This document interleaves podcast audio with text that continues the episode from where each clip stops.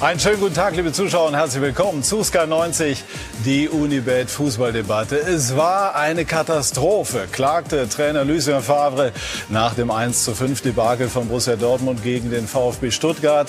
Und Mannschaftskapitän Marco Reus urteilte, der VfB war uns in allen Belangen überlegen. Es herrscht Alarmstimmung in Dortmund und natürlich gibt es auch eine verschärfte Trainerdiskussion. Darf Lucien Favre noch mal versuchen, die Kurve zu bekommen? kommen oder muss er bald gehen? Darüber werden wir unter anderem diskutieren. Das sind unsere Themen. Stuttgart demütigt den VfB. Der frische, freche, schnelle Aufsteiger von Trainer Pellegrino Matarazzo stürzt Lucien Favre und die Dortmunder endgültig in die Krise. Die Bundesliga glänzt in Europa. Auch Borussia Mönchengladbach durfte am Ende jubeln, trotz einer Niederlage in Madrid. Die Bundesliga brachte alle europäischen Starter durch und der Eklat in Paris. Rassismusvorwurf gegen den vierten Offiziellen beim Champions League Spiel zwischen Paris und Istanbul und in der Folge der Abbruch des Spiels. Ein wichtiges Thema, dem wir uns natürlich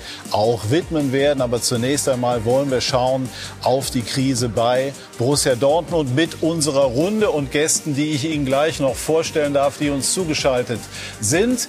Zunächst hier bei uns im Studio Didier Hamann, unser Sky-Experte. Borussia Dortmund spielt so, meint er, als gäbe es Risse in der Mannschaft. Guten Morgen, Didi. Jan Henkel, Herzlich willkommen, unser Kollege, Moderator von Matchplan, Königsdisziplin der Analyse, wie Matthias Sammer meint, und der muss es wissen. Und Thomas Hitzelsberger, der Chef des VfB Stuttgart, der Vielfaltsbeauftragte des Deutschen Fußballbundes. Er sagt, ich bin ein Antidiskriminierungsinfluencer und ein glücklicher VfB-Chef, kann ich mir vorstellen. Und zugeschaltet sozusagen extern via Skype bzw. via äh, TV-Schalte Jesko von Eichmann, unser Kollege von den News, und BVB-Legende Roman Weidenfeller. Auch euch einen schönen guten Morgen. Und äh, zunächst die Frage an Thomas Hitzelsberger. Was hat denn gestern diese Sternstunde des VfB Stuttgart möglich gemacht? Dass wir unserer Linie treu geblieben sind, dass unabhängig vom Gegner die Mannschaft, die, die extrem jung ist, äh, immer wieder mutig nach vorne spielt und sich nicht abschrecken lässt. Und das hat mich beeindruckt, in, in welcher Klarheit sie gestern gegen Borussia Dortmund so eine gute Mannschaft äh, am Ende mit 5 zu 1 gewinnt. Das war, war ein toller Nachmittag. Sind Sie schuld, wenn Lucien Favre am Ende gehen muss? Nein, ich habe das andersrum oft äh, auch erlebt, erleben müssen als VfB-Verantwortlicher, dass, dass uns andere Mannschaften das angetan haben. Und daher freue ich mich umso mehr, dass wir in der Situation gerade sind, äh, tollen Fußball sehen zu dürfen. Kurz und knapp, Didi, so eine erste These. Macht das für die Dortmunder noch weiterhin Sinn mit Lucien Favre? Äh, schwer. Also sie, ich glaube, dass sie ernsthaft äh, in Gefahr sind, nicht unter die ersten vier zu kommen, wenn sie so weitermachen. Äh, sie haben dieses Jahr jetzt 17 äh, Spiele. Ich habe sie die meiste Zeit der letzten drei Monate begleitet. Äh, in Augsburg, in Rom, äh, dann das Spiel gegen Köln letzte Woche, jetzt gegen Stuttgart, dann das Zenit zu Hause war auch nicht gut. Also waren vier, fünf katastrophale Leistungen, wo sie verdient gegen qualitativ nicht so gute Mannschaften verloren haben. Das ist knapp ein Drittel aller Spiele. Und äh, wenn sie so weitermachen, glaube ich, ähm, ja, sind sie ernsthaft in Gefahr, dass sie äh, die Champions League diese Saison verpassen. Ja, ein Matchplan falsch oder falsch umgesetzt? Boah. Äh, bin ich der falsche Ansprechpartner, weil das die Trainer beantworten. Ich sage immer, alles soll auf Augenhöhe bleiben und äh, auch ein grundsätzliches Thema, was jetzt die Situation von Lucien Favre betrifft, finde ich, sollten Leute beantworten, die mindestens genauso viel verstehen von Fußball wie er selbst. Ich kenne keinen Journalisten in Deutschland, der mehr von Fußball versteht als Lucien Favre.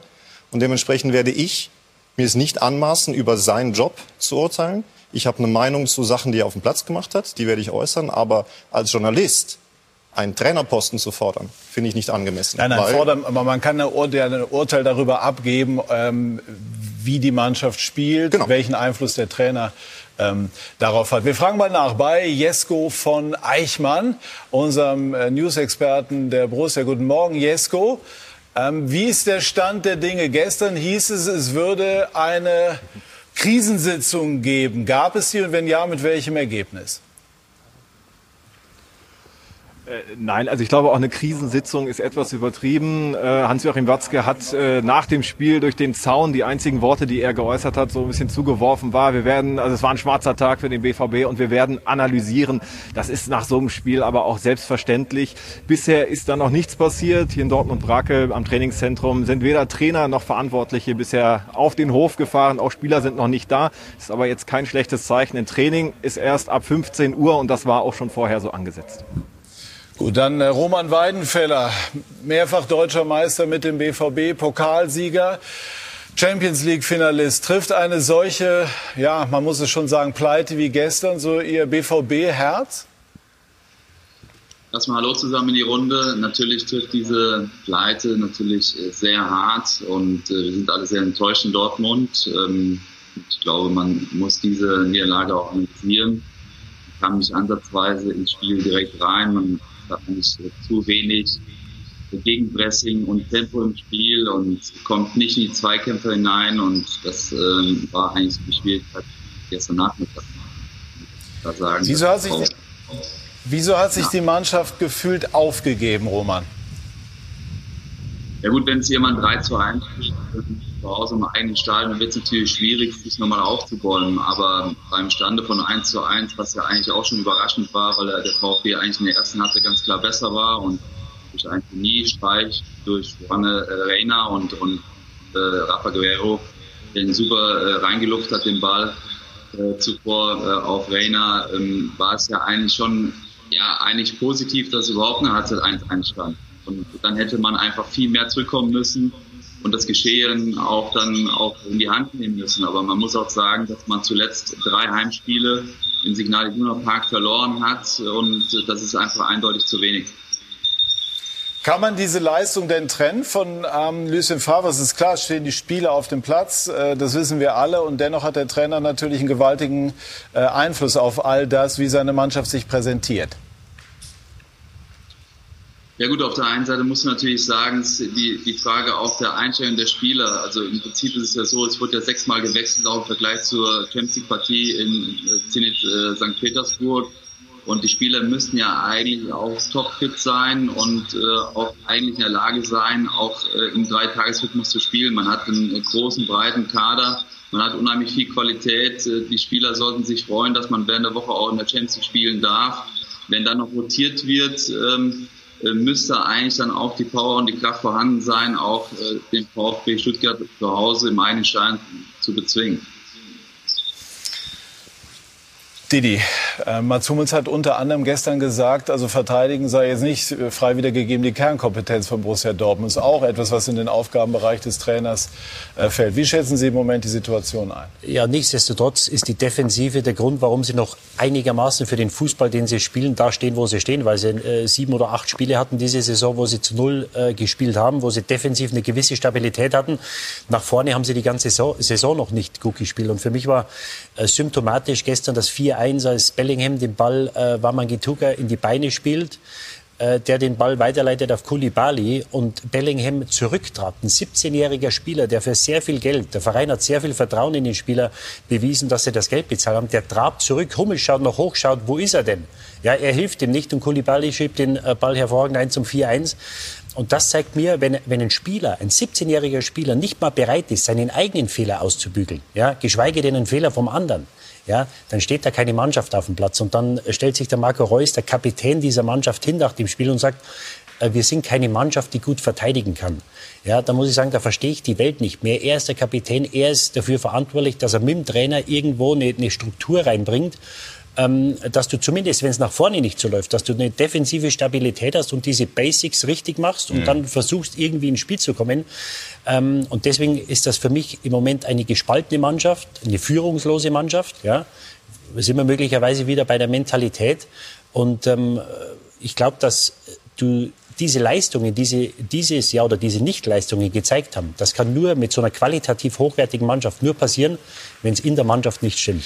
Ich würde das ganz gerne unterstützen. Und, und äh, wo du auch sagst, Führung auf dem Platz brauchst du Leute, die vorweg marschieren. Ja, ist ein altes Thema, aber es ist trotzdem so, dass, äh, dass man sich ganz gerne an jemanden anlehnen möchte, der in so einer Situation dann äh, vorweg marschiert. Witzel ist es im Moment nicht. Es mhm. ist äh, viel Alibi, was er spielt. Du hast jemanden und ähm, das hatten wir in der Analyse bei uns auch ein paar Mal gesehen. Emre Can der zum Beispiel gegen Zenit St. Petersburg in der Dreierkette hinten spielte. Sie hatten keine Tiefe vorne gehabt, weil Haaland fehlte. Es gab drei, vier Situationen in dem Spiel, wo Emre Can von hinten der Einzige war, der das Mittelfeld, der Bellingham, der Brandt, alle überlaufen hat und plötzlich vorne am 16er steht. Mhm. Und von der Körpersprache hast du gemerkt, der ist da. Und das ist etwas, wo ich dann ähm, bei einem Trainer nachfragen würde, Trainer, Witzel ist es im Moment nicht. Er ist nicht derjenige, der vorweggeht. Du hättest die Chance, Emre Can eine Reihe nach vorne zu ziehen, von der Dreierkette ins Mittelfeld. Dort hätte er dann noch mal mehr Präsenz, mehr Einfluss auf das mhm. Spiel. Und vor allen Dingen, was ich auch nicht verstehe, äh, diese Abhängigkeit von Haaland sieht man jetzt ganz deutlich. Mhm. Auch das Spiel gegen Frankfurt, das Unentschieden, das Spiel gegen Zenit St. Petersburg hat das gezeigt. Sie haben vorne niemanden und das ist ein, ein, ein komplett freier Raum, der nicht besetzt wird, weil sie die Spieler nicht dazu haben, es sei denn, man hat endlich mal den Mut zu sagen, wir haben den 16-Jährigen, wir müssen aufpassen und äh, mhm. alles gut. Nur, äh, Spiele in, in der Jugend dauern auch 90 Minuten. Lass ihn mal los und der könnte dir die Tiefe geben. Fang mal an. Und gegen Stuttgart wäre es die Chance gewesen, den mal von Beginn an zu bringen. Dann hättest du die Position vorne besetzt. Worauf hat der VfB gestern spekuliert?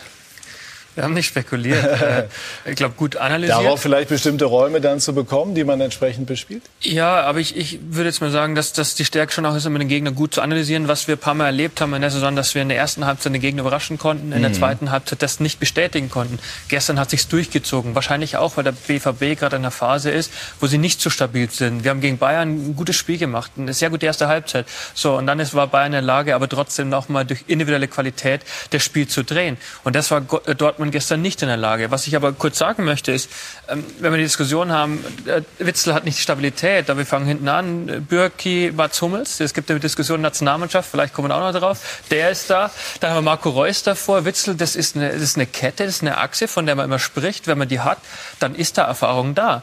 Also dann kann man sich nicht so einfach machen und sagen, Witzel funktioniert nicht er als Einziger. Das ist, glaube ich, wäre ein bisschen zu kurz gegriffen.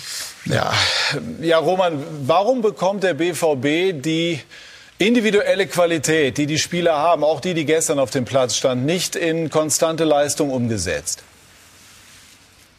Das ist natürlich die Frage an die einzelnen Spieler, warum die sich dann auch nicht so engagieren aus meiner Sicht. Es, fehlt eben an, es fehlt eben an Geschwindigkeit, Präsenz auf dem Platz, aber auch Kommunikation. Wenn, wenn man überlegt, dass äh, beim Stande von 2 zu 1 oder dass nicht einmal ein Aufbäumen zu sehen ist, nicht einmal auch ein Wortwechsel innerhalb der Mannschaft zu sehen ist, aber auch selbst auch von der Seitenauslinie, dann wird es natürlich auch sehr schwer. schwer ne? Es muss halt auch ein, ein Aufrüttler kommen, der halt eben auch sagt, Männer, das kann nicht weitergehen.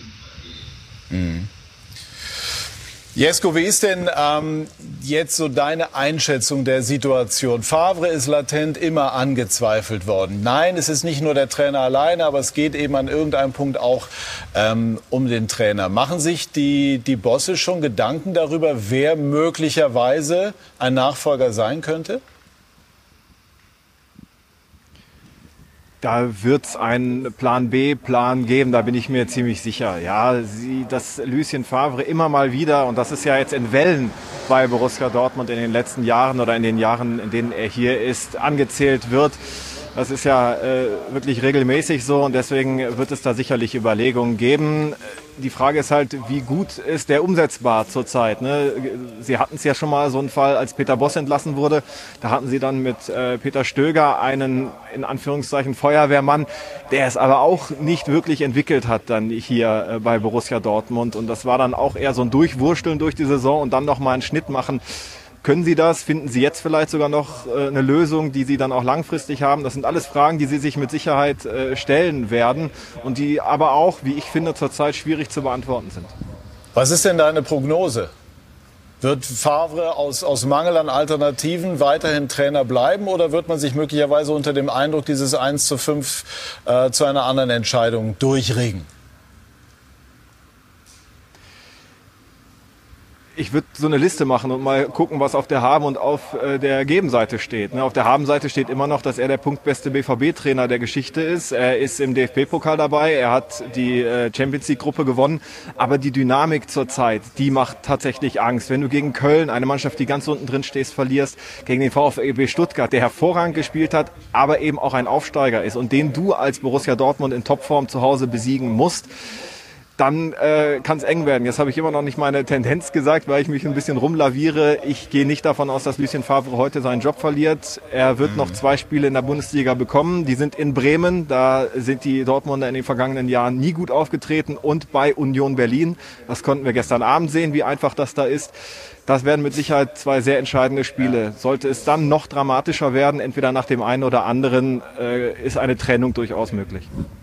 Gut, also ganz klar ist nicht unsere Aufgabe, hier zu fordern, dass Lucien Favre entlassen wird, aber wir besprechen natürlich die Situation, versuchen sie von verschiedenen Seiten zu beleuchten. Was glauben Sie, Didi?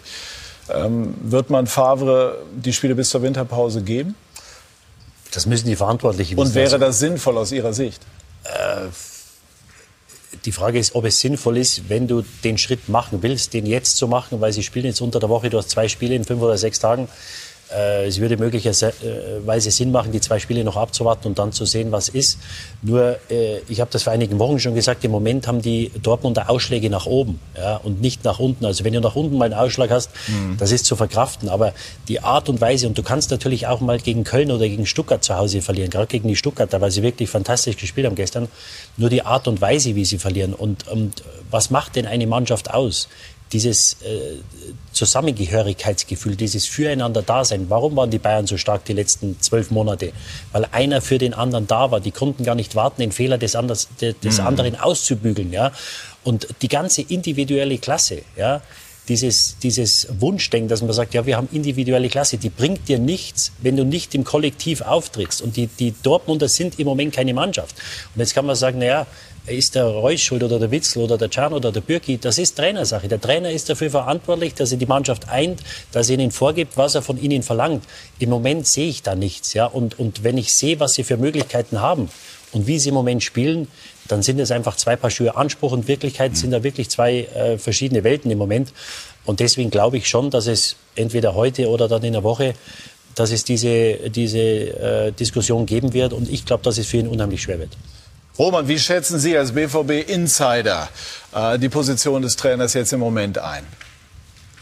Ja gut, der Trainer kann natürlich nichts für individuelle Fehler und da muss man gestern ganz klar sagen, jedes einzelne Tor ist im Vorfeld auch ein individueller Fehler gewesen, auch in einem Raum, wo der in der schwer korrigierbar ist. Ähm, ging ja eigentlich schon los damit, äh, äh, dass Murray irgendwie dann den, den Einwurf direkt zum Gegenspieler wirft und dadurch dann auch ein Konter entsteht, weil Mats aus der, aus der Abwehrkette rausgeht und will ihn auch frühzeitig stören und dann wird hinter sehr gut gespielt, auch vom VfB oder auch beim zweiten Gegentor, dass sich da äh, Rafa Guerrero und auch Bellingham sich gegenseitig innerhalb von fünf Meter da sich die Bälle da versuchen zuzufassen, wo einfach der Raum viel zu eng ist, wo es dann auch keine Tiefe im Spiel gibt und manchmal ist es vielleicht sicherer, einfach den Ball mal lang rauszuschlagen, wenn man keine gute Phase hat. Aber sich dann da noch in Schwierigkeiten selbst zu bringen, die dann hinten, äh, hinten raus nicht mehr korrigierbar sind, das ist halt eben äh, das große Manko. Und Didi sagt es ja eben zu Recht, ähm, man sieht halt eben dann auch nicht das Engagement der einzelnen Spieler, eben dann auch frühzeitig den Fehler auch wieder gut zu machen.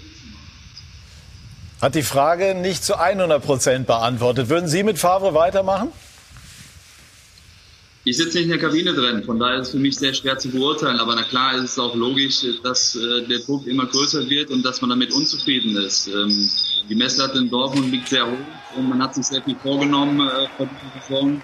Man hat jetzt äh, ja nach elf Spieltagen 19 Punkte, das ist eindeutig zu wenig von 33. Man ist auf dem fünften Tabellenplatz, aber man muss auch sagen, man ist noch in Tuchfühlung, Tuchfühlung auch zu den Bayern zu Leipzig. Es sind nur fünf Punkte. Äh, äh, die, die man auch wieder aufholen kann. Die Frage ist nur, wie geht die Mannschaft damit um? Ist man nicht vielleicht auch zu nett zu der Mannschaft? Fordert man vielleicht nicht zu viel oder zu, fordert man zu wenig ein? Will ich damit sagen? Gibt man ihr nicht zu viele Alternativen und auch irgendwelche Alibis? Dass man sagt, okay, Corona, alles schwierig gerade. Aus meiner Sicht hat es Leipzig und Bayern bedeutend schwieriger äh, in der Phase, denn sie haben viel mehr Spiele in den Knochen. Äh, eine Sache, die die Dortmunder, glaube ich, auch nicht aus den Augen verlieren dürfen, wenn es um diese Trainerdiskussion geht und die Entwicklung, die sie in den letzten Monaten durchgemacht haben oder nicht durchgemacht haben. Sie haben mit Haaland, mit Reiner und mit Sancho drei der wertvollsten jungen Spieler Europas oder der Welt. Ja? Und diese Spieler kannst du natürlich nur halten, wenn du denen vorzeigst, wo es hingehen soll. Wenn du eine Entwicklung siehst, wo die sagen, wir können die Bayern vielleicht mal angreifen und die Leipziger, oder wir können in der Champions League mal ins Halbfinale oder sogar ins Finale kommen. Wenn du siehst, da ist eine Entwicklung, da ist was am Wachsen. Ja? Und ein Haaland, der sitzt in Katar in der Reha, der wird das Spiel auch gesehen haben, der wird ab und zu mal mit seinem Berater sprechen das kann so eine Sache natürlich auch beschleunigen. Sancho war im Sommer schon Gespräch, mhm. dass Manchester United interessiert war. Und so eine Entwicklung kann natürlich diese Wechselgedanken eines Spielers sehr schnell beschleunigen. Und das ist, glaube ich, auch etwas, worauf Sie aufpassen müssen. Man sieht ja jetzt, was sie ohne Haaland sind. Ja? Und es kann natürlich sein, wenn der das sieht und jetzt verlierst du diese Woche nochmal, dass du gar nicht weißt, ob du nächstes Jahr Champions League spielst, dass der Junge sagt, Männer, ich warte wart mal ab bis März, April, schau, wo wir sind. Ja. Und dann möglicherweise will ich schon ein oder zwei Jahre früher wechseln, wie es normal der Fall wäre. Es hängt unfassbar viel an dieser Entscheidung im Moment dran. Vor allen Dingen ähm, muss ich jetzt als Verantwortlicher, glaube ich, gucken. Der Vertrag läuft aus. Mhm. Das ist ja jetzt so auch ähm, kein Zeichen der Stärke dem, Tra dem Trainer gegenüber, auch der Mannschaft, wo man immer sagt, ähm, Freunde, egal was passiert, der Trainer wird auch nächste Saison noch hier sein. Also seht mal zu, dass ihr mit ihm klarkommt. Dieser Punkt ist nicht gegeben. Das ist ein Fakt, weil wenn man ihn behalten möchte, hätte man verlängert und zwar auch schon frühzeitig. Das heißt also, spätestens am Saisonende ist ja schon Schluss. Das ist der erste Punkt, wo ich dem Trainer keine Sicherheit gebe und der Mannschaft gegenüber keine keine ähm, Positionsstärke seitens des Trainers. Nur, ich muss auch eine Alternative haben. Jetzt im Moment habe ich, hab ich eine starke, na, Sammer glaube ich nicht. Ähm, da müsste alles zusammenkommen, was nicht zusammenkommen kann. Der wird sich definitiv nicht auf die mhm. Trainerbank setzen. Das kann ich mir nicht vorstellen. Also ich äh, hatte das Vergnügen, ihn ein bisschen besser kennenzulernen. Ähm, hundertprozentiges Nein aus voller Überzeugung kann ich mir nicht vorstellen, dass das passiert. Nehme ich auch so wahr. Er fühlt sich, glaube ich, im Moment in der Rolle, die er unter anderem als Berater ausübt, ähm, ganz wohl. Äh, die Zeit läuft uns weg. Abschließende Frage an äh, Jesko. Ist da mal ein Thema, kurz und knapp? Äh, in den Nachrichten bei Social Media, die ich bekomme bei den Fans, ja. Ansonsten schließe ich mich da hundertprozentig Jan an. Jesko, Dankeschön. Und Roman, Sie haben extra einen Termin verschoben. Unseretwegen dafür schon mal vielen Dank. Auch kurz und knapp, bekommt der BVB, egal ob mit oder ohne Favre, wieder die Kurve schon am Dienstag in Bremen? Sie müssen die Kurve bekommen, weil es die letzte Möglichkeit, auch wirklich Anschluss zu halten. Denn ansonsten wird es natürlich ganz schwer, auch im Blick auf Richtung Champions League und so weiter. Roman Weidenfeller und Jesko, Dankeschön bis hierhin. Und das alles, weil Thomas Hitzelsberger und sein VfB so aufgezogen haben gestern bei Borussia Dortmund. Deswegen hat diese Diskussion an Schärfe gewonnen. Wir werden gleich weiter sprechen bei SK90 die Unibet Fußballdebatte. Dann unter anderem über die großen Erfolge der deutschen Teams auf europäischer Bühne. Jubel für Marco Rose und auch für Julian äh, Nagelsmann und seine Leipziger emotionale Spiele unter der Woche. Die Bayern und Dortmund sind auch weiter. Gleich mehr dazu bei SK90 die Unibet. Fußballdebatte.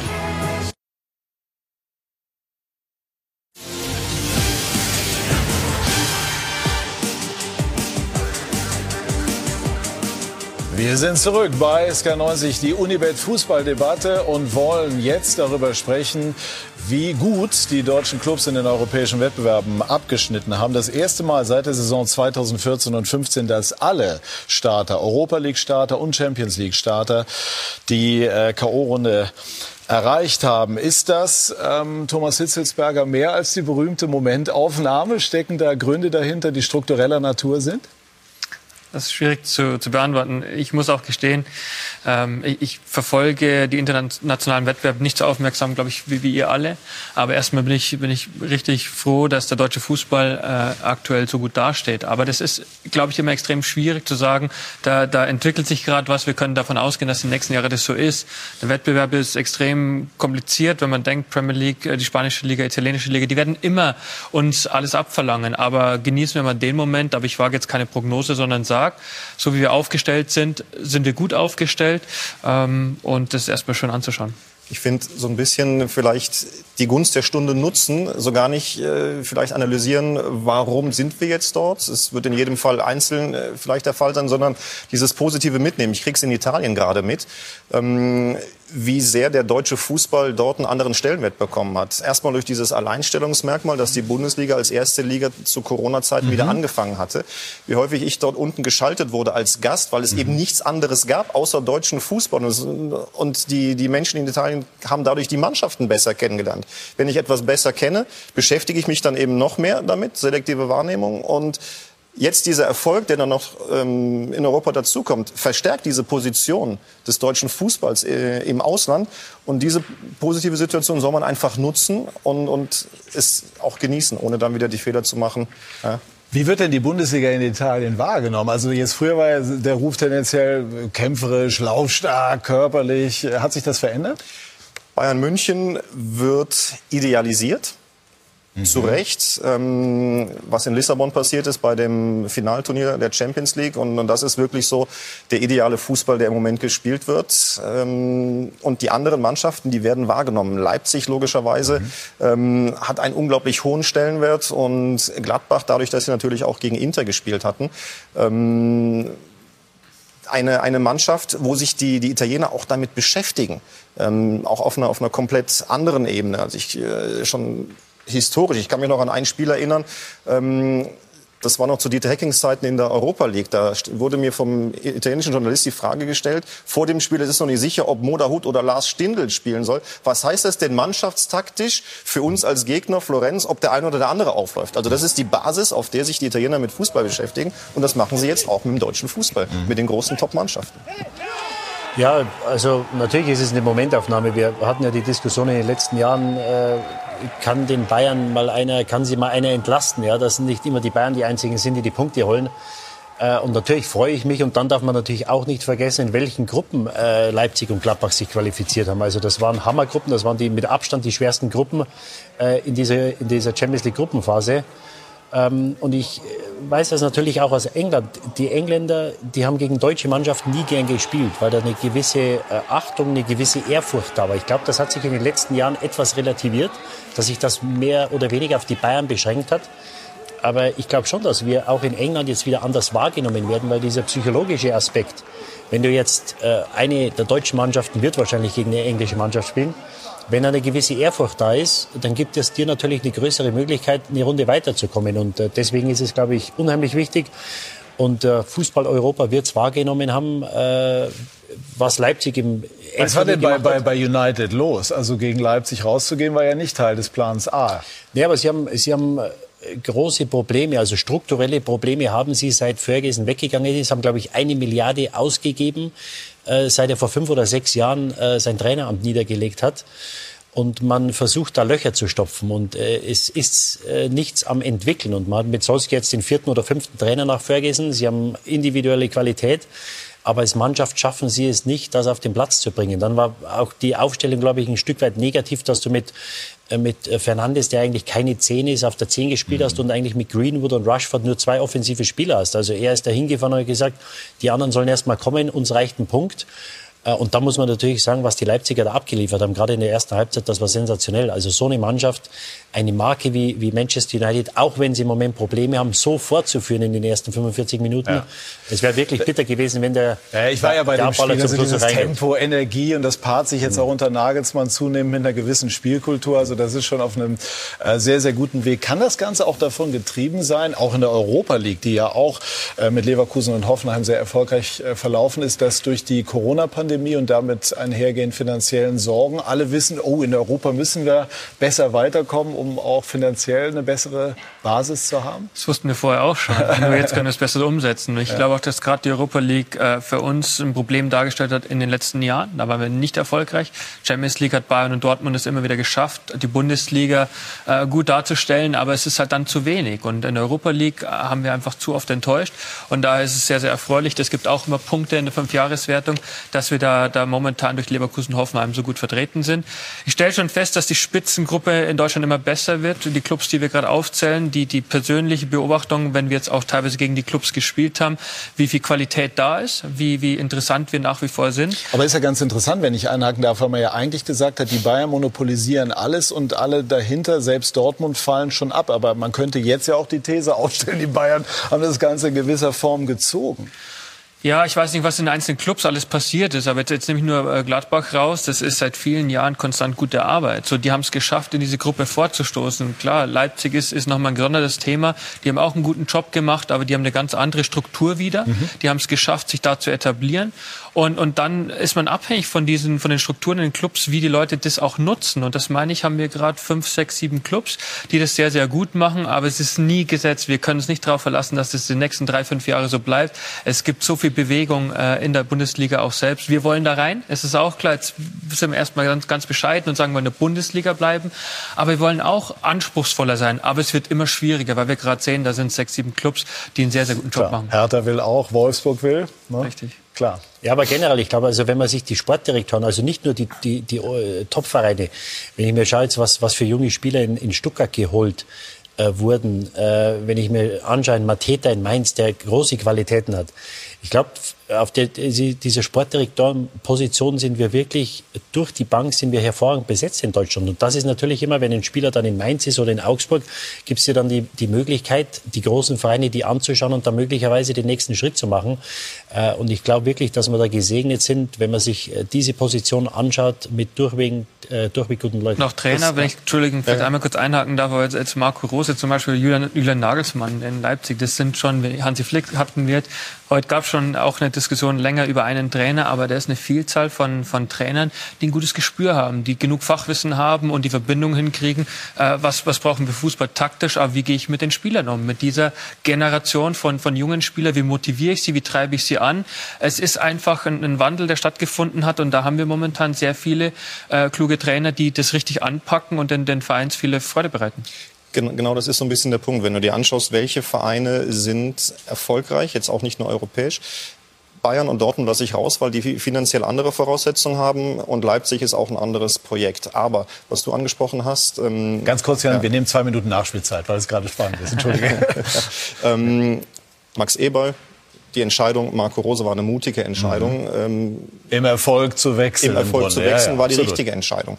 Äh, was Frankfurt gemacht hatte, ja, mit Freddy Bobic, äh, die hatten dann äh, auch diese Phase gehabt, äh, richtig großen Erfolg mit Nico Kovac da noch zusammen, Ben Manga dahinter, ein ganz, ganz äh, wichtiger Mann, der äh, Kaderplaner ist und als Scout. Ich glaube auch Stuttgart, und das, ich finde es großartig, dass du das gesagt hast, Thomas, wo ihr hin wollt, weil was baut sich denn dort gerade auf? Du hast ähm, Sven Mislintat, du hast den, den Thomas dort mit dabei. Aber ein, darf ich auch noch mal reingrätschen? Ja. Ich glaube auch, das ist immer ein bisschen das Problem, das wir haben. Ich habe äh, wichtiger schon, wir fangen gerade wieder an. Wir Definitiv. sind Bundesliga, weil weil da müssen wir schon schon vorsichtig sein, nicht, dass hier auch der, der falsche Zungenschlag reinkommt. Wir sind ganz weit weg davon. Okay, wir haben jetzt ein sehr sehr gutes Spiel geliefert gestern, aber wir haben das Ziel Klassenerhalt und sehr wahrscheinlich ich, ich, ich schaffen jetzt, nächstes Jahr auch genau. Ich will euch jetzt auch ja. nicht in die Europa League oder sonst irgendwo reinreden, sondern mir geht es um diese Struktur, die sich dort gerade bildet und ich glaube und äh, da lasse ich mich ähm, auch festnageln. Ich glaube einfach, wenn diese Konstellation in Stuttgart zusammenbleibt, mit den drei, vier entscheidenden Leuten, also mit Trainer, Sportdirektor, Sportforschern und Präsident Klaus Vogt auch noch mit dabei.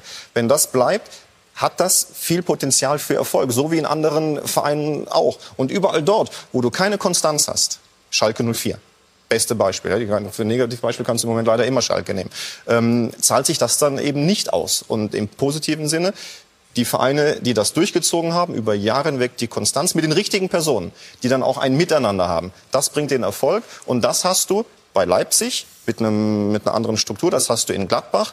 Dortmund Bayern lasse ich außen vor, weil die einfach finanziell andere Voraussetzungen haben. Und ich hab, darf ich da auch noch kurz sagen, genau diese Struktur, was mich jetzt natürlich seit ein paar Jahren extrem beschäftigt, wie, wie Vereine wie wir, Traditionsclubs, ähm, wie die Struktur sein muss, um, um die Wahrscheinlichkeit für Erfolg zu erhöhen. Deswegen, ich schaue jetzt nicht jedes Europa League-Spiel und jedes Champions League-Spiel, weil ich so sehr damit beschäftigt bin, was ist bei uns gerade? Was, was müssen wir noch verändern, um, um Erfolg nachhaltig zu gestalten? Das ist extrem anspruchsvoll. Das ist jetzt kein Wehklagen. Ich bin total glücklich, bei so einem Club wie dem VfB zu sein.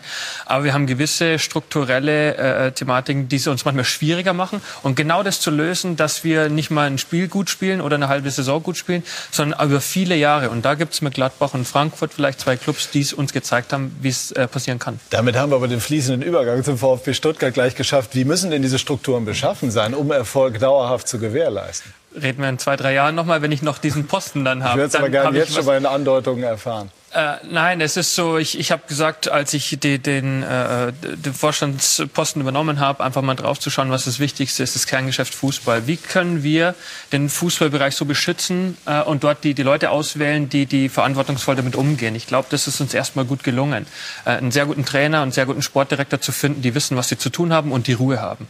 Einfach diese ganze Vereinspolitik, die, die, die uns ja alle umgibt, sagen wir, weg damit. Macht ihr euren Job, habt eure Ruhe und, und macht das, was ihr könnt am besten ohne abgelenkt zu sein. So, und dann geht's weiter. Jetzt habe ich eine Position, die den gesamten Verein betrifft. Und jetzt mal schauen, was noch kommt. Ich kann sagen, ich habe sehr viel in meinem Kopf, was ich noch vorhabe. Ähm, das sind schwierige, das sind teilweise sehr große Entscheidungen und mal schauen, ob Können Sie uns eine Idee geben? Äh, eigentlich nicht. Das ist noch ein bisschen früh. Ich, ich meine, es ist auch bei uns immer wieder auch, auch viel geboten und daher gibt es mir eine gewisse Ruhe zu sagen, im Sportbereich haben wir jetzt mal ein halbes Jahr oder ein ganzes Jahr äh, vieles richtig gemacht. Mhm. Schöne Formulierung finde ich, den Fußball oder den Sport zu beschützen. Das klingt gut. Also ich finde, in Stuttgart sieht man gerade vielleicht das, was in, in Frankfurt vor einigen Jahren passiert ist, ja, mit eben dieser, dieser Struktur. Du kannst durch Struktur, durch eine gute Struktur Erfolg produzieren. Aber Struktur mit den richtigen Köpfen, ja. Das ist genau, das ist der Punkt. Ja, also äh, Frankfurt, ich hatte es ja eben schon gesagt, also da hast du Freddy Bobic, da hast du Alex äh, Axel Hellmann, da hast du dann auch äh, Ben Manga mit dabei, dann hast du einen Trainer, das funktioniert. Und da hinten haben wir ja die die die drei entscheidenden ähm, von von Stuttgart drauf auf der Wand. Und ich glaube auch Sven Mislintat zu holen, ja, der elf Jahre in Dortmund, das war für den gestern äh, sicherlich ein emotionaler Tag, aber ähm, guck dir mal diesen Kader an. Zweitjüngste Mannschaft äh, der Fußball-Bundesliga, ja, also immer so ein Schnitt 22, 23 Jahre.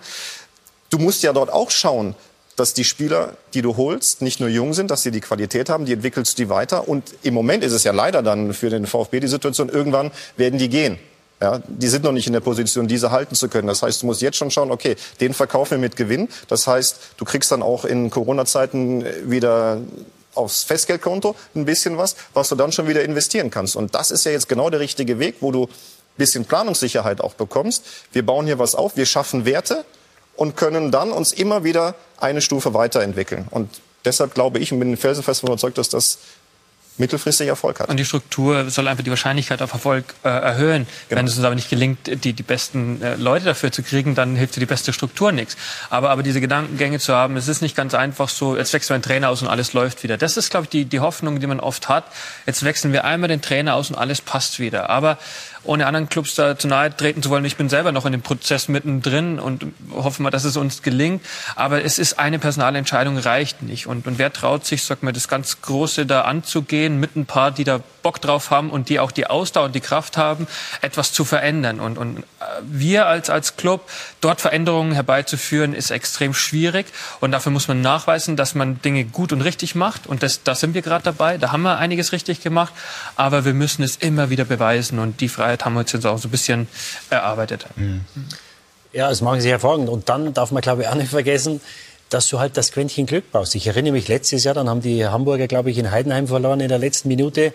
Dann haben die Stuttgarter wieder verloren. Das heißt, da haben HSV wir hat in der Nachspielzeit in Stuttgart verloren nach 2 so, nach 2 Führung. Genau, also dann brauchst du natürlich das Quäntchen Glück, aber da musst du hart dafür arbeiten und die richtigen Entscheidungen treffen. Dann ist es, glaube ich, etwas wahrscheinlicher, dass du dieses Quäntchen Glück bekommst. Und dann muss man jetzt sagen, sie haben einfach mit, mit, mit äh, Anton, mit Kempf haben sie zwei hervorragende äh, Innenverteidiger oder Defensivleute geholt.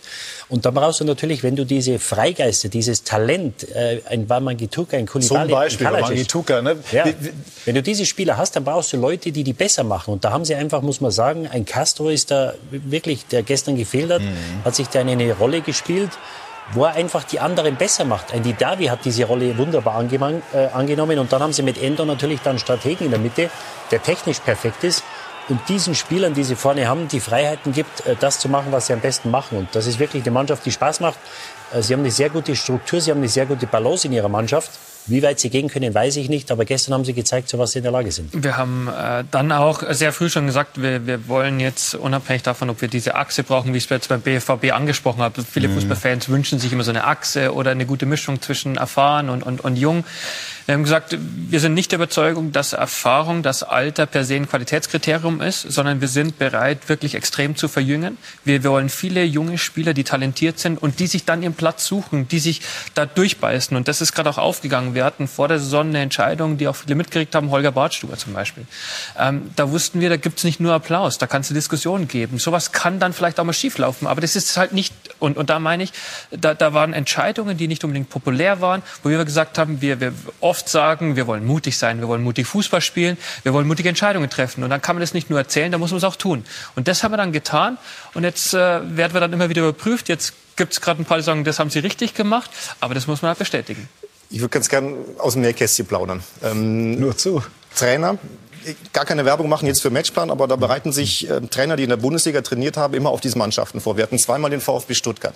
Zweimal war wirklich die identische Reaktion der Trainer. Puh, mit Stuttgart habe ich mich jetzt noch nicht so beschäftigt. Die Woche über gingen dann die Telefonate los. Ey Jan, das ist ja überragend. Das macht ja so viel Spaß, sich den VfB Stuttgart anzuschauen. Ey, das ist ja Wahnsinn, wie die spielen, wie mutig die sind. Und wenn man sich dann mit diesem ähm, VfB, den Spielern und, und diesem System dann beschäftigt, da kam eine Begeisterung bei den Trainern rüber. Und was ganz entscheidend ist, das Spiel gegen Bayern München für mich, da war für uns vorher so die große Frage, boah, was machen Sie jetzt?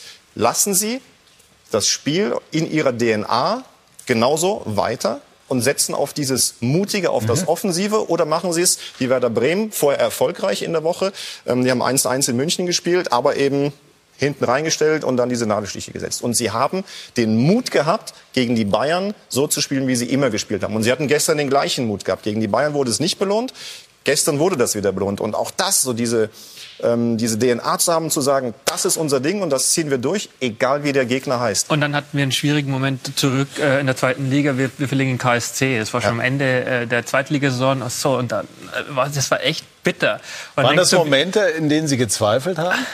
Nee, nicht gezweifelt. Wir haben dann schon weitergemacht, aber ich, ich erinnere mich da äh, nach dem Spiel, du, du stehst da in der Loge, ist ja niemand im Stadion Mhm. sonst gewesen, ein paar Leute und denkst so, pff, das, das tut jetzt verdammt weh. Das tut verdammt weh, so ein Kiel, Derby zu glaube ich, verlieren. auch, ne? Wie bitte? In Kiel ging es auch schief. Ne? Kiel ging's auch Ja, ja. schief und dann äh, die Trainerverlängerung kam nach zwei Niederlagen. Also was machen die jetzt? Die ver verlängern gerade einen Trainer, der zwei Spiele in Folge verloren hat. Und das so, und nicht um jemanden zu provozieren, sondern es eine, eine tiefe Überzeugung war, in der Art der Zusammenarbeit, jetzt Sven, äh, Trainer und ich und, und Markus Rüth kommt noch dazu, dass wir sagen, wir glauben echt daran, dass, dass es funktionieren kann. Und in diesem Moment den Trainer zu stärken, weil wir wissen, der ist gut, da gehen wir zusammen durch. Und das war, äh, waren vielleicht ein paar Tage, die uns nochmal zusammengeschweißt hat um die nächste schwierige Phase, die vielleicht kommen wird, noch mal besser zu überstehen. Aber die soll bitte ganz, ganz weit. Ja, aber im Moment, äh, das geben auch die Zahlen her, sind sie sehr stark. Die starken Schwaben haben wir das genannt. Also im Moment funktioniert das sehr gut. Wollen aber nicht vergessen, wir diskutieren über Dortmund. Vor einigen Wochen war das noch ganz anders. Wird, kann auch beim VfB mal wieder in die andere Richtung gehen. Aber spannend ist diese Mannschaft. Sie hat unglaublich viel Tempo, Dynamik und so weiter. Und ähm, Jan hat ja eben auch schon den Namen Sven Mislintat in den Raum geworfen. Und jetzt sind die Journalisten ja so, dass sie das dann am Ende ganz profan in eine Frage kleiden. Bleibt der denn? Denn äh, der Vertrag äh, läuft ja aus. Ob Sven bleibt? Ja. Das hoffe ich doch äh, ganz stark. wir, wir, wir sprechen schon seit ein paar Wochen äh, und das ist ja auch eine, eine interessante Beobachtung. Sven macht es einem nicht leicht und er wird es gleich über mich auch sagen. Wir beide wollen Was bedeutet das? dass er ein sehr guter Verhandler ist. Äh, Und das ist so, dass er, ähm, genauso wie ich weiß, wir wollen zusammenarbeiten und es muss für beide Seiten auch wirklich passen. Das Schöne ist, ein sehr guter Verhandler, aber er hat ja gestern äh, bei uns im Interview gesagt, finanziell sind wir uns einig. Das heißt also, über Kohle wird nicht verhandelt, äh, sondern eben Es über geht um Inhalte. Kompetenz, ne? Über Kohle, äh, wenn man es so flapsig sagen kann, wird nicht mehr verhandelt. Äh, haben wir aber auch gemacht. So, und, und das ist es, das, was ich bei ihm auch gesagt habe. Er ist, er ist hartnäckig, er weiß, was er will. Äh, Also er will, um es auf den Punkt gebracht, er will das letzte Wort haben bei Transfers. er will, er will bei uns bleiben. Und wir werden weiter so zusammenarbeiten. Und das muss man nur noch verschriftlichen, wie wir weiter so zusammenarbeiten können. Geht und, das durch? Wird das finalisiert? Äh, wegen mir schon. Genau. Wenn noch Ja sagt, dann hoffe ich, dass wir zeitnah das vermelden können. Und Sie selber? Äh, Ich fühle mich wohl, da muss ich jetzt auch keiner Sorgen machen. Ich, ich bin äh, extrem glücklich mit der Position, die ich habe. Ich habe es gesagt, es sind noch so viele Aufgaben, die vor mir stehen, wo ich mir schon vorstellen kann, wie es aussehen kann. Und das umzusetzen äh, braucht Zeit. Äh, und die Zeit gebe ich mir. Wenn sie mir der Aufsichtsrat auch gibt, dann ist das super. Eine schöne Geschichte noch. Haben wir rausgekramt. Sie haben mal Probetraining gemacht, kann das sein? Bei Liverpool und Didier Hamann war einer der etablierten. Ich kann mich erinnern, er schaut gerade so, als wüsste er das nicht mehr. da wusste ich, dass sie ihn Kaiser nennen. Deswegen äh, ist, ist Didi auch, äh, sage ich auch manchmal Kaiser. Äh, genau, da habe ich äh, Didi zum ersten Mal getroffen. Und wie war das? Äh, ich fand, ich war super. Liverpool hat es nicht so gesehen. ich glaube, ich hätte die in den Platz streitig gemacht. verpflichtet. Ja, ja, vielleicht. Aber es, es, war Wahnsinn. Ich meine, ich war 17 oder 18 damals und, und ich hatte mein Testspiel dann gemacht und da war ich, Jamie Redknapp war dabei, Robbie Fowler, Didier sowieso. Ich meine, das waren echt die Größten im, im Fußball und mit denen mal eine oder zwei Wochen zu trainieren, war für mich der Anfang von der Fußballkarriere, die, die ich da auch nicht vergessen werde, weil der Club Wahnsinn ist. Ja, ja eine Minute noch ähm, und da noch eine Frage. Das waren die Anfänge. Sie waren dann als Spieler erfolgreich, unter anderem auch 2006 bei der Weltmeisterschaft. Jetzt als Funktionär im Moment sehr erfolgreich und Sie haben in verschiedenen Interviews sehr, sehr hohen Respekt vor dieser Aufgabe geäußert und auch davor, wie das ist, nach dem Karriereende erstmal sozusagen in so ein Tief zu fallen. Wie war das? Wie haben Sie es dann geschafft, sich so reinzufinden in diesen Job? Ich habe erstmal bin zum Fernsehen gegangen. Ich habe hab erstmal einen Job beim Fernsehen angenommen ja. und das ist ja. ja. echt super. Hätte ich nicht gedacht, war ursprünglich nicht mein Plan und ähm, habe dann aber auch da gemerkt, hey, ich, ich will beim Fußball bleiben. Mhm. Ich hatte so eine gewisse Müdigkeit entwickelt, was Fußball angeht. Ich war irgendwie erstmal durch. Und, und plötzlich habe ich ein Angebot bekommen vom ZDF, Morgenmagazin, und habe mir gedacht, hey, ich probiere es einfach mal aus und habe mir hey, das macht Spaß. Und ich will irgendwie doch was mit Fußball zu tun haben. Und über die Aufgabe im Fernsehen ein paar Jahre kam der VfB auf mich wieder zu. Die sind dann abgestiegen zu 16 und dachte mir, ich werde Berater des Vorstands, wie man das halt so macht. Und äh, habe mich dann reingearbeitet und habe gemerkt, hey, VfB, ich sehe was, ich würde was verändern, wenn man mir die Möglichkeit gibt und konnte mich so hocharbeiten über Leiter NLZ bis jetzt zum Vorstandsvorsitzenden. Genau, wir halten fest, beim Fernsehen das ist super. Das können wir bestätigen. Macht auf alle Fälle auch sehr viel Spaß. Ähm, und wir sprechen gleich über ein Thema, das äh, ernsthafterer Natur ist, das uns bewegt hat. In dieser Woche ähm, der Eklat in Paris, der am nächsten Tag bei der Spielfortsetzung mit einem versöhnlichen Zeichen endete. Ein Zeichen der Solidarität vor der Fortsetzung zwischen Paris und Istanbul. Alle knieten nieder zum Zeichen des Protestes gegen Rassismus. Gleich mehr dazu bei SK90, die Unibet Fußballdebatte.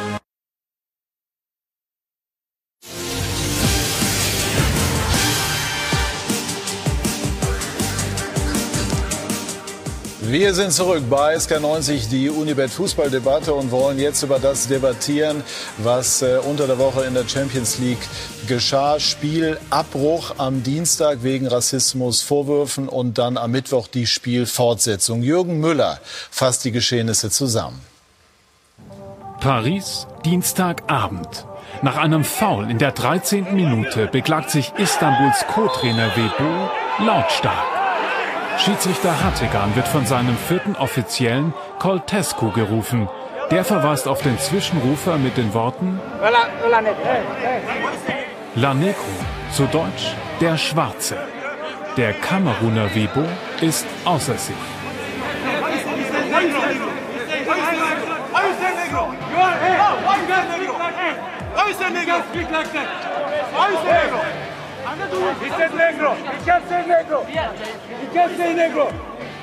PSG-Stars solidarisieren sich mit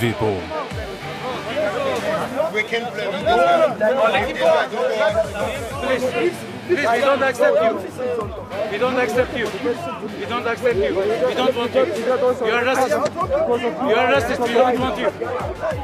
Der Ex-Hoffenheimer Demba Ba stellt Coltescu zur Rede.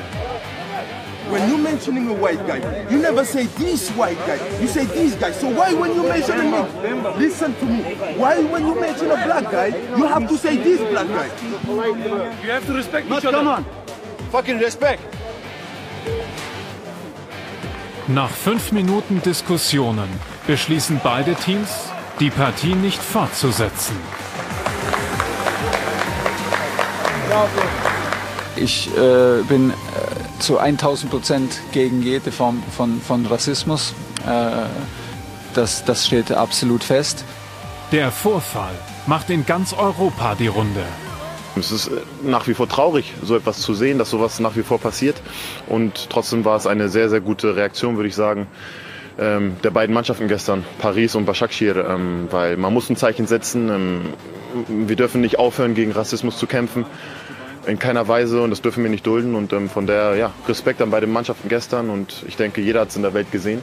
Das verurteile ich aufs Schärfste. Äh, wir leben in einer, in einer, bunten Gesellschaft und das ist auch gut so. Ja, das äh, sollte jeder auch für gut befinden und äh, so dürfen solche Dinge nicht passieren. Die Partie wird einen Tag später fortgesetzt.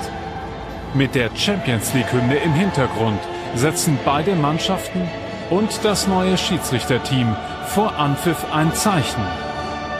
Nein zu Rassismus.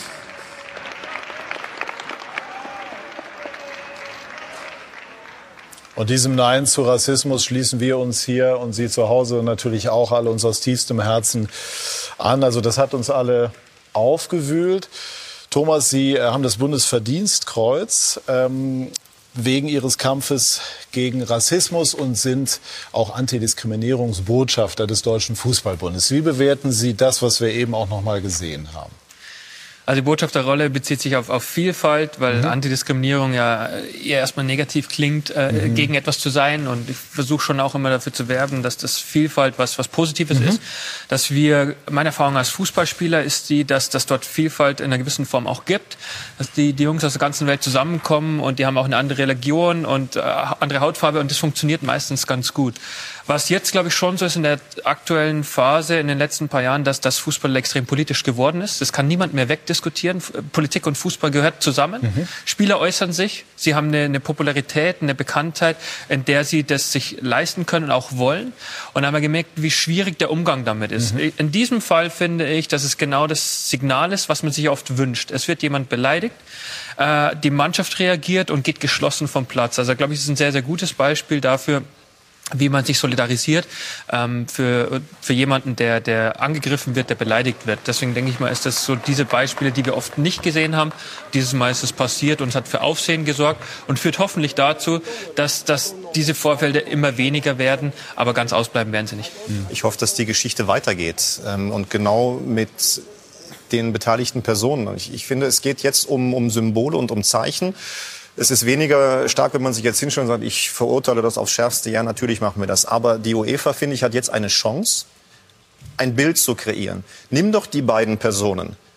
Nimm den vierten Offiziellen, nimm den Co-Trainer, nimm Webo. Führ sie zusammen. Kommunikation mit beiden und ich bin felsenfest davon überzeugt, dass, äh, dass beide auch dann dazu bereit sind, ein, ein Bild zu machen. Nimm es nochmal wieder mit auf. Keine Ahnung, gib Rassismus die rote Karte oder, oder irgendetwas, ähm, wenn Handshake jetzt im Moment äh, nicht, nicht möglich wäre aufgrund der Corona-Situation. Aber nutze dieses Bild, nutze die beiden Personen und mache etwas mit denen, weil sie standen im Zentrum. Mhm. Bringe sie zusammen. Und das wünsche ich mir von der UEFA, dass sie diesen Schritt gehen. Ja, äh, das ist richtig. Am Ende geht es immer um, um das Bewusstsein, um das Verstehen, dass es auch wirklich etwas Falsches ist. Ähm, wir hören hier die Aussagen von Thomas Tuchel, Julian Nagelsmann, das ist super. Mhm. Wir sehen die T-Shirts, No to Racism, alles wunderbar. Am Ende müssen die Leute, die dieses T-Shirt tragen, die es sagen, auch wirklich verinnerlichen. Und, und ich, ich glaube das auch allen, die das tun. Aber es geht darum, das zu verstehen, dass was ich sage, weil alle, glaube ich, oder fast alle im Fußball mittlerweile erkannt haben, das gehört sich jetzt so, das ist richtig aber handle ich auch dementsprechend? Wie reagiere ich, wenn nächstes Mal neben einer sitzt und jemand anders beleidigt? Lache ich mhm. darüber, weil es ja gerade in der Runde ein, ein Witz mhm. ist und uns man abtun kann? Oder bin ich derjenige, der sagt, das dulden wir hier nicht? Und, und das erleben wir im Alltag vielleicht auch immer wieder, sagt, Rassismus finde ich mhm. bescheuert, aber wenn es darauf ankommt, wer, wer steht wirklich auf? Und das ist noch der feine Unterschied. Und hier haben wir ein Beispiel gesehen, wo eine Mannschaft, wo beide Mannschaften handeln und das ist so öffentlich wirksam, dass es hoffentlich auch einen Impact hat für, für viele andere. Coltesco hat ja nachher geäußert, er habe das nicht bewusst rassistisch gemeint. Ähm, wie, wie schätzen Sie so etwas ein? Es gibt viele, die zu Recht sagen, auch unbeabsichtigter Rassismus ist aufs Schärfste zu verurteilen.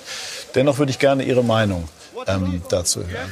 Da wird es immer schwieriger. Also was, was ist ein Rassist und was eine rassistische, rassistische Äußerung? Kann man das trennen oder ist eine Äußerung per se gleich jemand, der ein Rassist ist? Und dann haben wir in der Phase, in der wir uns befinden, auch wieder, natürlich muss man sagen, soziale Medien, die Empörungswelle ist enorm. Viele haben es vielleicht nicht richtig verstanden, haben gar nicht mehr nachgefragt und sofort geht's los. Da ist der vierte Offizielle, wird massiv angegriffen. Viele äußern sich, die aber vielleicht den Gesamtzusammenhang nicht kennen. Und da muss man heutzutage auch, auch durch vieles durch. Und da bin ich eher einer davon, der sagt, warte erst mal ab. Also schau dir mal den Sachverhalt an. Was ist eigentlich dem vorausgegangen? Wie ist die Äußerung gemeint? Kann der vierte Offizielle sich auch mal dazu äußern? So, um, um dann erst ein Urteil zu fällen. Aber wir getan. wollen sofort ein Urteil. Wir wollen sofort eine Reaktion und dann gibt es eine Gegenreaktion. Und das ist gerade sehr anspruchsvoll. Ja. Also man darf jetzt nicht das machen und den vierten Offiziellen dann äh, an die Wand nageln. Ja, ähm, weil in seiner Sprache, das heißt der Schwarze. Und äh, wenn man jetzt Marcel Reif hat das, glaube ich, zuletzt mal gesagt. Stell dir die Situation vor, äh, in Afrika fünf Schwarze auf der Bank und da sitzt ein Weißer. Und um den schnell zu ähm, identifizieren, würde der vierte Offiziell sagen, der Weiße war's. Mhm. Ähm, nur dann ist es nicht rassistisch plötzlich. Ja? Ich glaube, im Moment die Leute in verantwortlichen... Ganz kurz, ja. Marcel hat das bei der Bild gesagt.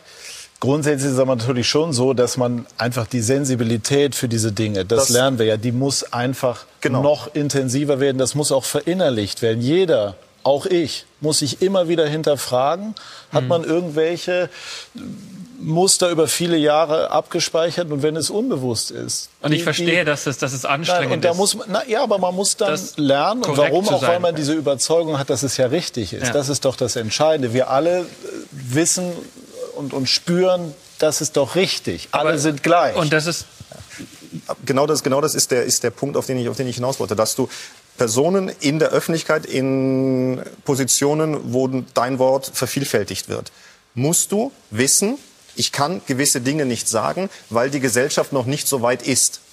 Ja, die Gesellschaft ist, ähm, keine Ahnung, ähm, ich bin weißer, katholisch und heterosexuell. Das kann ich sagen. Ich bin schwarz, schwul und Atheist. Braucht die Gesellschaft äh, noch ein bisschen. Ja, um, um einfach, es geht nur um die Äußerung dieser Worte. Mhm. Und wenn ich vierter Offizieller bin, muss ich die Sensibilität haben, dass ich der Co-Trainer war. Oder wie auch immer. Im besten Falle mhm. kenne ich den Namen. Und da kann ich gewisse Dinge einfach noch nicht äußern wenn es wirklich so gemeint ist, ich sage es nur, um jemanden irgendwie zu identifizieren, der mit der roten Jacke war es oder wie auch immer. Ja, ich aber schön wäre ja vor allem, wenn es alle so sagen würden, weil sie es fühlen. Also das das Ziel, ich würde die, die gerne einmal mit reinnehmen. Ja, ich glaube, ich glaub, das ist jetzt auch eine Chance, äh, wenn diese Aktion, die natürlich keiner sehen will oder wollte, eine Chance, äh, die man jetzt bekommt, dass man gesehen hat, es hat wieder eine Sensibilisierung stattgefunden und ich glaube, natürlich ist das wunderbar, wenn die T-Shirts getragen werden, aber ich glaube, wir müssen die Leute immer wieder, ähm, ihnen immer wieder bewusst machen, welche Standards wir erwarten. Ja, und wir hatten, natürlich hast du diesen unterschwelligen Rassismus, den du oft nicht siehst, nur wir hatten vor einigen Wochen ein A-Jugendspiel in Dortmund, mhm. wo Mokoko rassistisch beleidigt wurde. Das heißt, wir haben den unterschwelligen, aber auch den offensichtlichen. Ja? Und da ist es, glaube ich, wichtig, dass wir die Leute immer wieder daran erinnern, was erwartet wird und welche Standards wir erwarten. Äh, weil der, der Fußball natürlich ein Spiegelbild der Gesellschaft ist und da müssen wir mit, äh, mit gutem Beispiel vorangehen. Und das ist jetzt, glaube ich, eine Chance oder das haben wir gesehen, dass vielleicht das, was wir in der Vergangenheit gemacht haben, um Rassismus zu bekämpfen, nicht genug war. Ja, Alfonso Davis hat das ja auch getwittert. Er ist mit ähm, einer jungen Frau befreundet, liiert weißer Hautfarbe, er selber äh, schwarze Hautfarbe.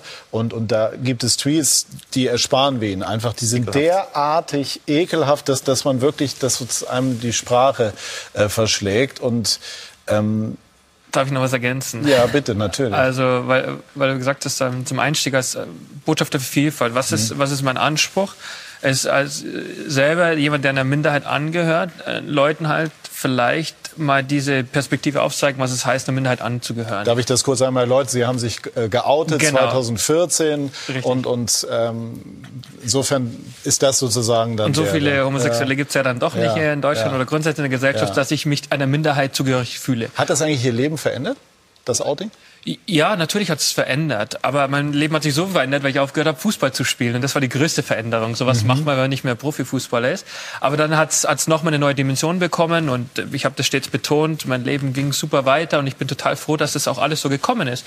Aber was ich sagen wollte ist, diese Perspektive, das, die, die ich habe, haben halt dann nicht so viele. Mhm. Und das versuche ich zu vermitteln, Rücksicht zu nehmen, dass Menschen da sind, die vielleicht auch einer Minderheit angehören. Und wenn sie diskriminiert werden, dann fühlt es sich einfach beschissen an. Und da sensibler zu werden, darum geht's gerade. Aber es gibt sehr viele Minderheiten. Und wenn man versucht, immer allen gerecht zu werden, dann meine ich, wird's anstrengend. Und trotzdem soll es das Ziel bleiben, Rücksicht zu nehmen auf Menschen, die in irgendeiner Form einfach anders sind. Haben Sie wegen Ihrer sexuellen Orientierung Diskriminierung erlebt? Offen oder versteckt? Ganz wenig, muss ich sagen. Erfreulicherweise ganz, ganz wenig, weil für die meisten bin ich halt der Ex-Fußballer oder irgendwie jetzt ein Fußballfunktionär und da sind wir privilegiert und, und prominent, sodass viele Menschen mir oft nette Dinge sagen und, und mich nicht beleidigen. Und das ist, ist für mich ein großes Glück und das möchte ich weitergeben und den Menschen, die in einer ähnlichen Situation sind, helfen, dass sie, dass sie eine Stimme kriegen und, und auch selbstbewusst sind. Ja. Wird es denn irgendwann den ersten aktiven Profifußballer geben, der sich outet? Ich weiß es nicht. Ich habe keine Ahnung. Ich versuche meinen Beitrag in der Gesellschaft zu leisten. Wenn es irgendwann einen aktiven Fußballer dazu animiert, sich zu outen, wunderbar. Wenn nicht, dann helfen wir vielen anderen. Mhm.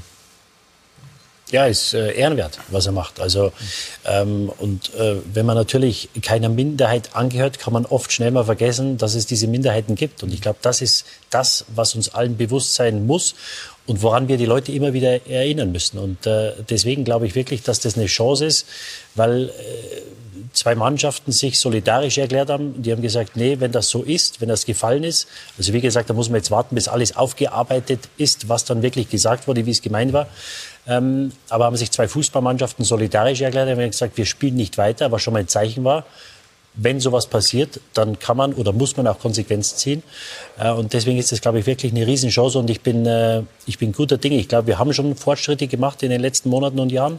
Aber wir sind mit Sicherheit noch nicht am äh, Ende der, da, wo wir hin wollen oder müssen. Mhm. Ermuntern Sie Ihre Spieler, sich auch politisch zu äußern? Wir machen es nicht proaktiv, aber es war in der Zeit der Black Lives Matter Bewegung, mhm. die eigentlich, glaube ich, ja immer noch läuft, aber gerade in den Anfängen habe ich schon auch mit dem einen oder anderen Spieler Ich glaube, gesprochen. das ist einfach eine Bewegung, die in Gang gekommen ist und die nicht mehr enden wird.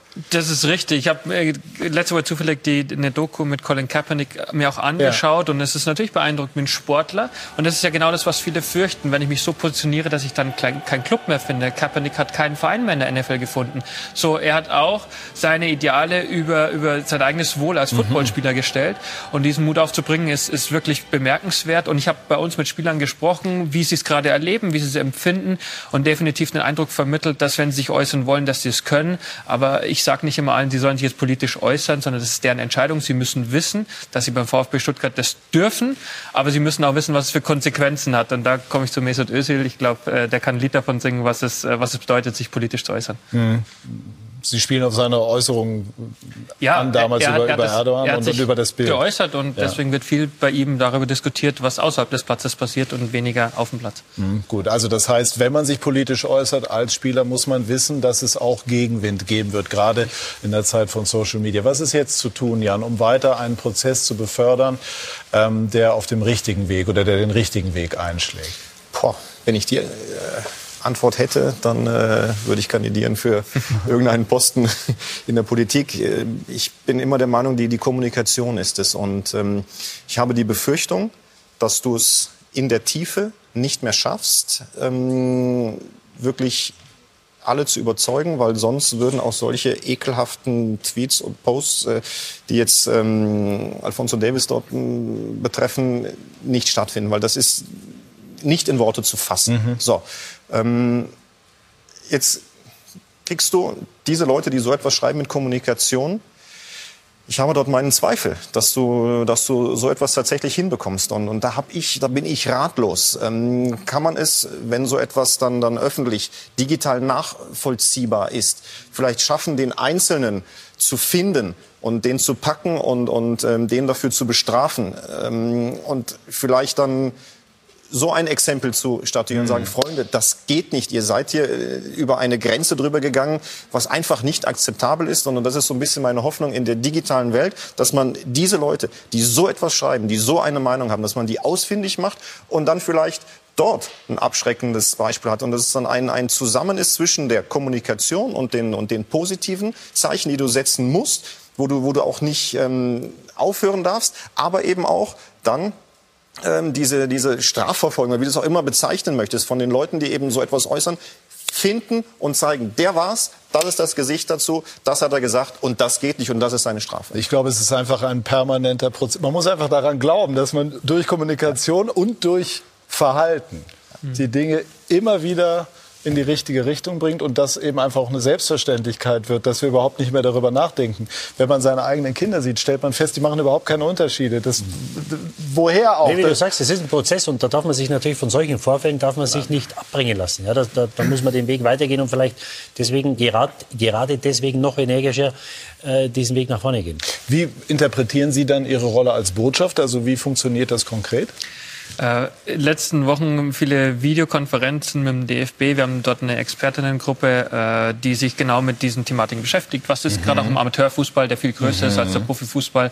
Äh, wie können wir dort unterstützen äh, mit unterschiedlichen äh, Menschen aus dem Amateur, Profifußball, aus dem Verband? Äh, es sind gute äh, Austausche, die wir da haben.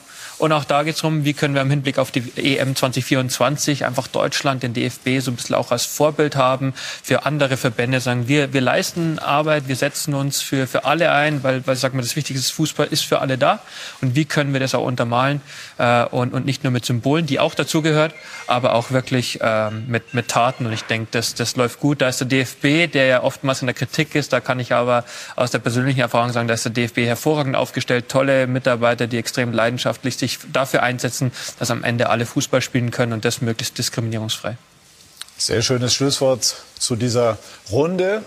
Wir blicken gleich voraus auf das, was an diesem Sonntag in der Fußball-Bundesliga noch passiert. Unter anderem sind die immer noch sieglosen Schalker im Einsatz. Aber Bayer Leverkusen könnte Tabellenführer werden. Sie spielen gegen Hoffenheim. Rudi Völler und Peter Boss können sich also an die Spitze setzen. Gleich mehr dazu bei Sky 90, die Unibet Fußballdebatte.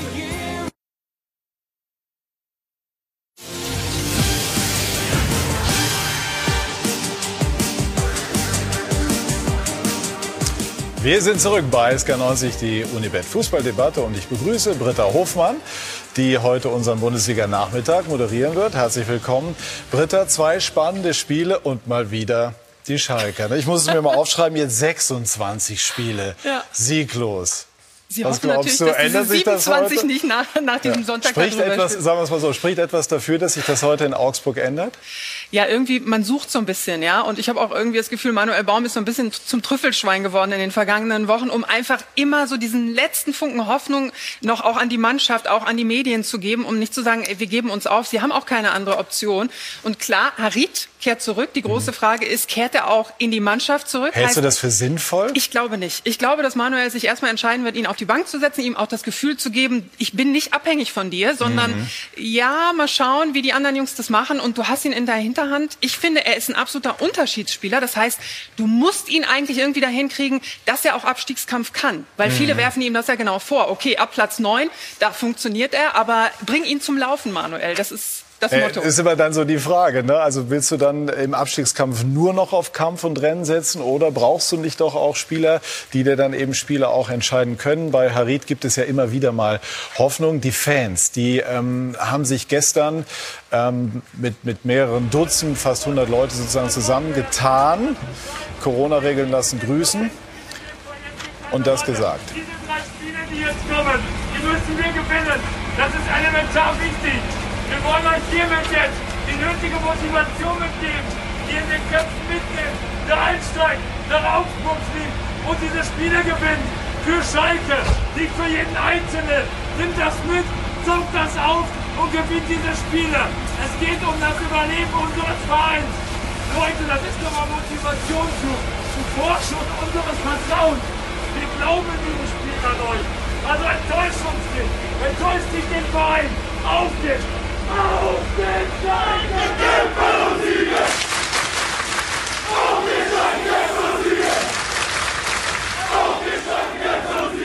Also das Video zeigt äh, auf alle Fälle mal, äh, wie emotional es auf Schalke zugeht. Was, was löst das aus bei den Spielern, glaubst du?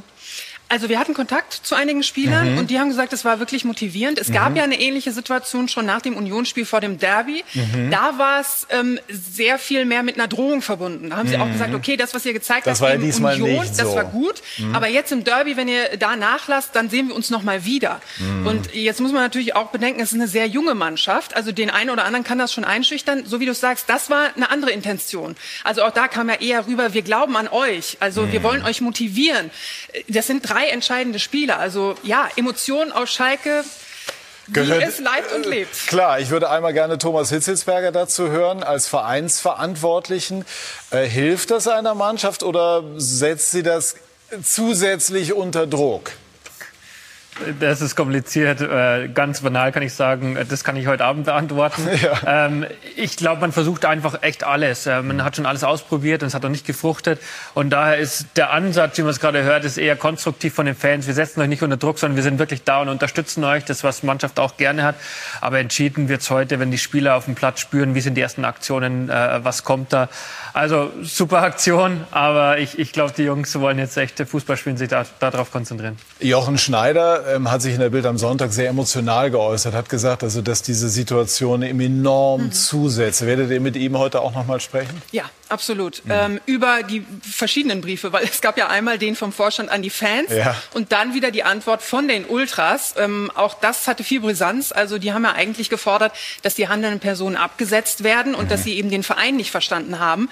Klar, das sind äh, viele Themen für Jochen Schneider. Ja, absolut. Erfreulicher ist die Situation, Entschuldigung, im Moment bei Bayer Leverkusen. Sie können, ich habe es eben schon äh, angesprochen, Tabellenführer werden. Äh, hat Peter Boss mittlerweile das Geheimnis der Rotation entdeckt?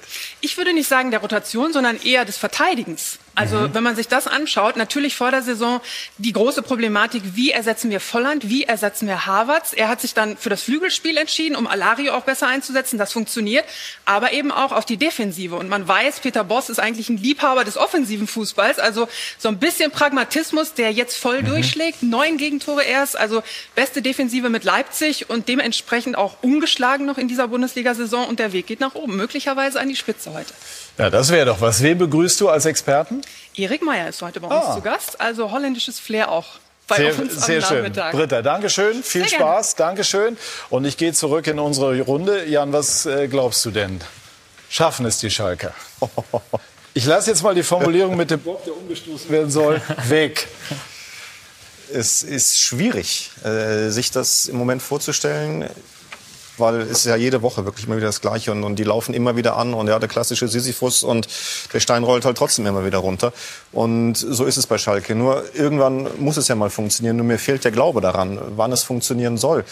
Ähm, auch so eine, so eine Aktion der Fans. Ähm, ich habe dann versucht, mir vorzustellen, was, wie nimmst du das auf, wenn du, wenn du dort stehst.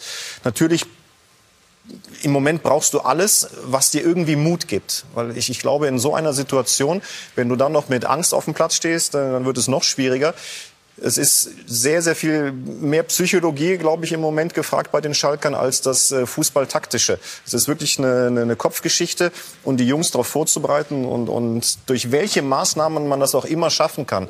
Mut in den Rucksack reinzupacken, ähm, Gewicht wegzunehmen und sie da wieder hinzubekommen, das zu zeigen, was sie eigentlich können. Nur, der Rucksack ist halt einfach da.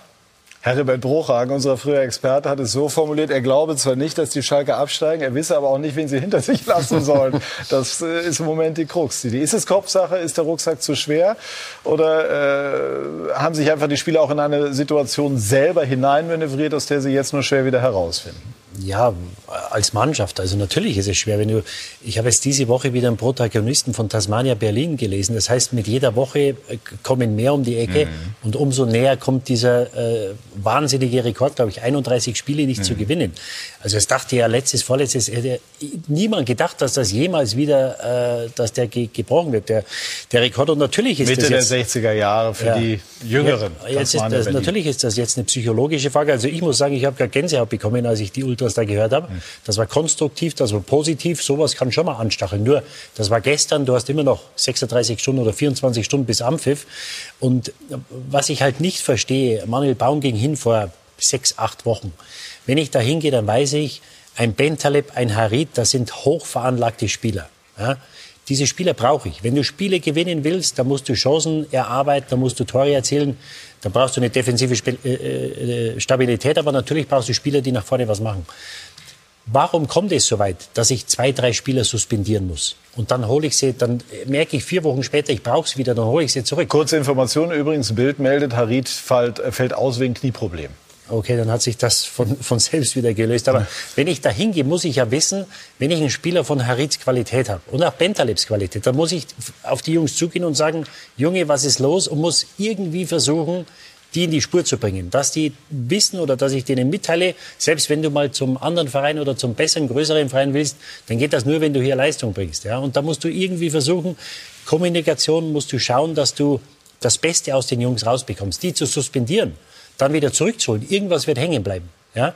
Und diese äh, Möglichkeit, glaube ich, die wieder ins Boot zu holen, die hat man verspielt.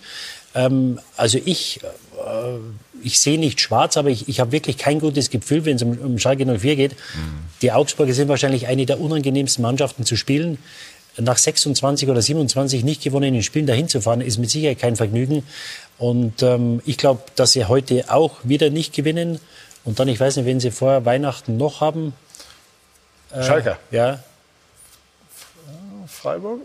Ja. Bielefeld unter anderem, das weiß Bielefeld, ich, das zweite habe ich jetzt ja, also, Das heißt, also Sie müssen wahrscheinlich vier, fünf Drei Punkte Spiele, holen. von denen man sagt, da genau. müssten Sie punkten. Eins davon ist Bielefeld. Ja, also du brauchst wahrscheinlich, ich sage mal, du müsstest wahrscheinlich eins gewinnen, um dir wirklich eine eine ordentliche Chance zu geben, dass du dann äh, im Januar, äh, wenn es wieder losgeht, mhm. in der Liga bleibst. Aber ich habe, äh, wie gesagt, ich habe kein gutes Gefühl. Ja, Jochen Schneider, kennen Sie aus Ihrer Stuttgarter Zeit. Äh, ist der, der Job in der Chefetage jetzt so ziemlich das Schlimmste, was man sich vorstellen kann, wenn man da Woche für Woche dann auch auf der Tribüne sitzt, jedes Mal von neuem hofft und jedes Mal aufs Neue enttäuscht wird? Ja, was, was mich so überrascht hat, war das Spiel gegen Gladbach. Das habe ich gesehen. Am Anfang war Schalke echt wirklich gut. Danach, okay, jetzt, jetzt ist genau der Moment da. Neue Motivation äh, gefunden, spielen hervorragend äh, und, und, und Gladbach nicht den besten Tag. Am Ende, glaube ich, geht's 4-1 für Gladbach raus und denkst, mhm. wie konnte es eigentlich passieren? Das heißt, die Spieler merken, hey, der, der, der Plan wird umgesetzt, es, es passt alles und du gehst aber mit, mit 1-4 dann nach Hause. Und, und das ist so schwer zu verstehen. Und dann ist äh, Jochen jetzt in seiner Situation. Ähm, ich glaube auch, dass der ganze Club die Wucht, die Größe, er drückt die Menschen einfach. Also das ist so, ähm, da gibt's keine Entwicklung und, und jetzt steht man da unten drin, weil der Punkteabstand ist ja nicht riesig. Also das ist jetzt kein Drama, um dann um rauszukommen. Aber es ist, keiner weiß mehr wie. Die sagt auch irgendwie, aber was ist das irgendwie? Brauchen die Klassiker, man ruft nach einem Psychologen, haben sie vielleicht schon probiert. Es ist enorm kompliziert. Aber die Größe kann dich erdrücken bei diesen Clubs? Das ist schon so. Es gab diese Unruhe. Tönnies ist jetzt weg und, und äh, so der Trainerwechsel. Äh, ich glaube, Jochen Schneider sagt heute in einem Interview, äh, David Wagner, man geht mit ihm in die Saison, obwohl ja die, die Rückrunde schon echt desolat war, geht mit ihm in die Saison und nach dem zweiten oder dritten Spieltag wechselt man. So, das sind alles so Dinge, die dann zusammenkommen. Denkst, puh, da haben wir vielleicht einen Fehler gemacht. So, und dann wird es immer schwieriger, dann die ganzen den Stress, den sie auch mit den Fans haben, weil die ihren Unmut äußern und du fängst das Ganze nicht mehr ein und äh, die Leute schauen so Richtung zweite Liga und warten warten irgendwie drauf und Tasmania Berlin auf der anderen Seite und dann denkst du, boah, wie kommen wir aus der Nummer ja, raus? Und du wirst natürlich, du wirst natürlich tagtäglich damit konfrontiert, wenn wenn äh, äh Heidenheim, Bielefeld, Paderborn in der Bundesliga spielen würde und 15 oder 20 Mal nicht gewinnen, dann sagen wir ja gut, die haben die finanziellen Mittel nicht. Das ist halt so. Ja, aber du wirst ja Tag, wir würden ja, wäre es nicht Schalke 04, würden wir jetzt auch nicht drüber sprechen und hätten da die Schalke im Hintergrund.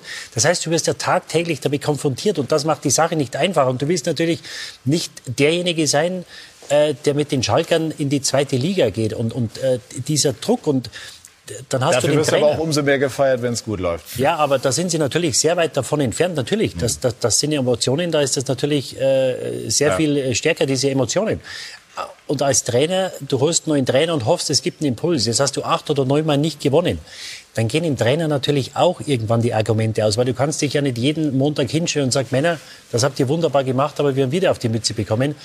Das heißt, das, das kriegt dann eine Dynamik, das unheimlich schwer aufzuhalten ist. Kurz, bei Leverkusen, ernsthafter Titelkandidat oder ist es noch zu früh, das zu sagen?